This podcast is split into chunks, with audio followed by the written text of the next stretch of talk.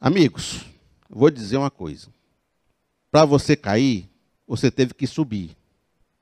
Que quem está embaixo não tem, não tem como cair, não, já está embaixo. Quem é que está na vitória é que tem um perigo de cair. Quem está na vitória é que tem um perigo da soberba. Quem está na vitória é que abre a brecha para o inimigo. Quer ver? Vou mostrar para vocês. Juízes 8, depois das batalhas, certo? Depois das batalhas. Juízes 8 vai dizer assim, ó. 22. Os israelitas disseram a Gideão: Olha só o que aconteceu. Gideão venceu os 300, aquela coisa toda. Reine sobre nós, você, seu filho e seu neto, pois você nos libertou das mãos de Midian. Quem é que libertou o povo? Foi Deus ou foi Gideão?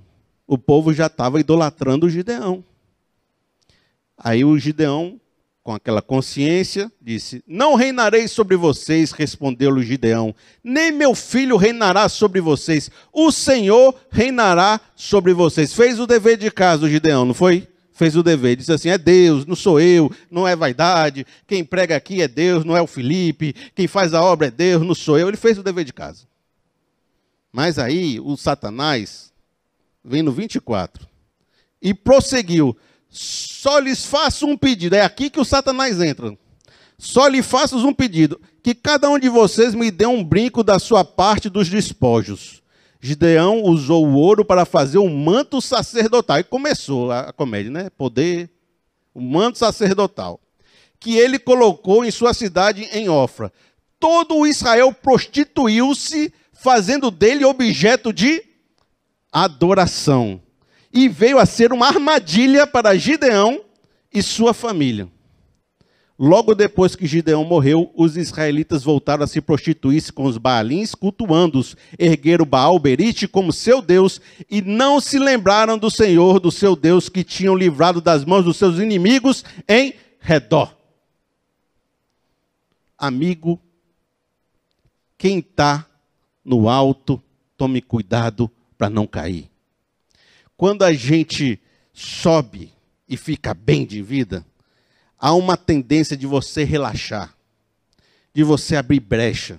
E aquele candidato que era honesto, sabe candidato honesto?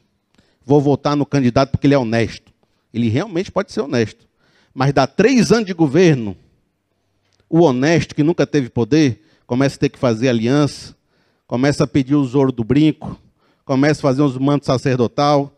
Quando esse cara sai do governo, voltaram a adorar os Baalins, esqueceram-se de Deus, voltou tudo a ser como era antes. Por isso ele diz: agora vai consertar o Brasil, meu irmão. Agora, é, agora a gente vai. Você elege o cara. Elegeu o PT, achando que ia consertar o Brasil. Bom, nem dizendo daqui para frente, vamos dizer daqui para trás. A última pessoa que você esperava que fizesse as coisas erradas era o PT, né? Que era o cara que dizia que ia fazer diferente.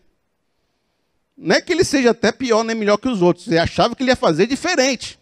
Acabou fazendo igual muitos que estavam lá. Segundo alguns, até pior. Né? Às vezes é igual, o ser humano. Por isso, meu amigo, às vezes você é um candidato honesto. Mas você abre a brecha, volta.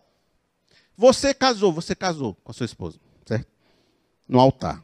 Lembra dos votos? Até que a morte nos separe. Você falou que quero você para a minha vida toda. Você me completa. Você é tudo que eu esperei para a minha vida, né? Eu posso morar com você numa cabana no deserto que nosso amor está seguro, que nada vai nos abalar. Na, né? A gente tem um amor perfeito. O mundo lá fora não sabe o que é a nossa história, né? Você vai falar aquelas coisas no casamento.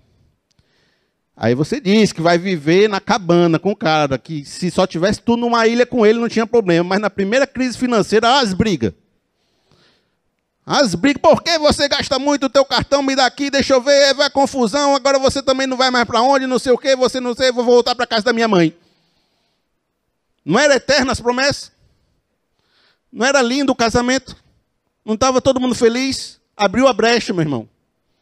O cara que estava no alto começou a pegar os brincos botou o manto sacerdotal, caiu. Pastor, então, começa humilde, começa querendo fazer a obra de Deus, vira um cara, vira assim o rei da igreja, mandando em todo mundo, apontando em todo mundo, se torna um satanás, acusador. Por quê? Porque começou humilde, mas abriu a brecha, gostou do poder, ficou vaidoso e fez as igrejas se acabando aí com um bocado de reizinho no púlpito. Então, não é só o caso de você se preocupar para não lutar de maneira errada. É quando você vencer, você não dá brecha para você cair de volta. Entendeu? Combinado? Estamos aí alertados na mente?